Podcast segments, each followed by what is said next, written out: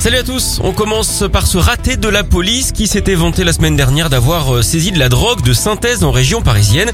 Elle disait avoir démantelé un atelier de conditionnement de produits stupéfiants, photo à l'appui. On y voyait des sachets remplis de poudre rose et de pilules de la même couleur. Il pensait avoir tenu la dragée haute hein, à des trafiquants, mais les analyses toxicologiques ont douché l'enthousiasme des agents. Et c'est là que l'enquête est partie en sucette, hein, comme on dit, puisque la poudre saisie n'avait rien à voir avec une drogue quelconque, quoique il s'agissait en fait de poudre de fraises tagada.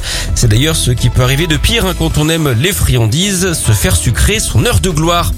Allez, en file en Thaïlande où les autorités demandent aux gens d'arrêter de se faire appeler saumon. Tout est parti d'une promotion lancée par un restaurant.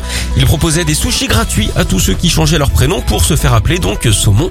Le problème, c'est que des dizaines de personnes se sont ruées dans les administrations pour changer d'identité. On espère hein, que les femmes n'ont pas cédé à la tentation. Généralement, elles sont d'ailleurs assez responsables. Hein. La saumon veille, comme on dit.